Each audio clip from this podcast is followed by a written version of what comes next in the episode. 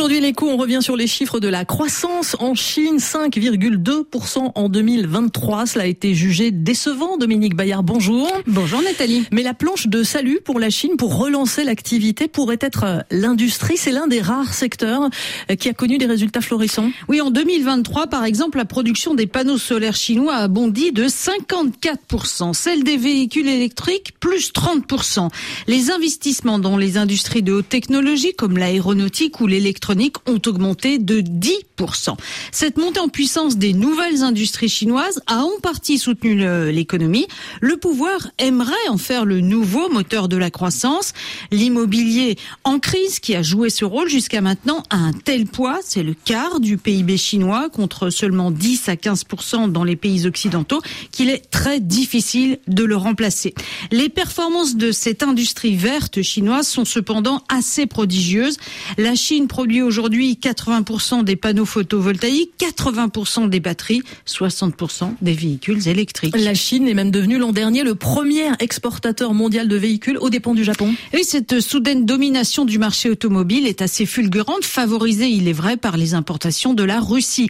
Les constructeurs chinois voient bien au-delà, c'est la planète entière qu'ils veulent conquérir avec le soutien actif de l'État qui subventionne massivement cette industrie, comme toutes les autres d'ailleurs. 150 entreprises se sont lancées euh, en Chine sur le créneau du véhicule électrique.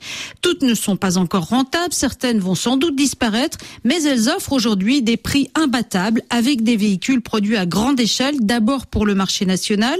Les Chinois emploient dans le secteur mobile les recettes éprouvées dans le solaire, produire en masse pour casser les prix et inonder ensuite les marchés mondiaux avec les surplus pour évincer les concurrents. Les Européens, comme les Américains, Dominique, en sont conscients d'ailleurs et ils protègent dorénavant leur marché. Et ce n'est pas gagné pour autant sur le marché américain, même privé de la prime accordée dans le cadre de l'Inflation Reduction Act.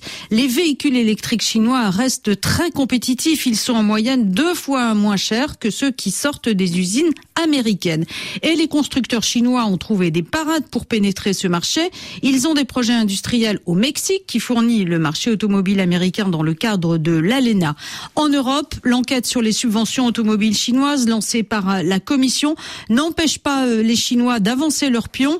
BYD, devenu récemment le premier constructeur euh, électrique mondial devant Tesla, va ouvrir une usine en Hongrie. D'autres industries redoutent, redoutent euh, dorénavant le rouleau compresseur C'est le cas des champions européens de la construction navale depuis la mise à l'eau le 1er janvier du paquebot de croisière chinois, sorti donc des ateliers chinois. Et c'est aussi le cas des fabricants de semi-conducteurs.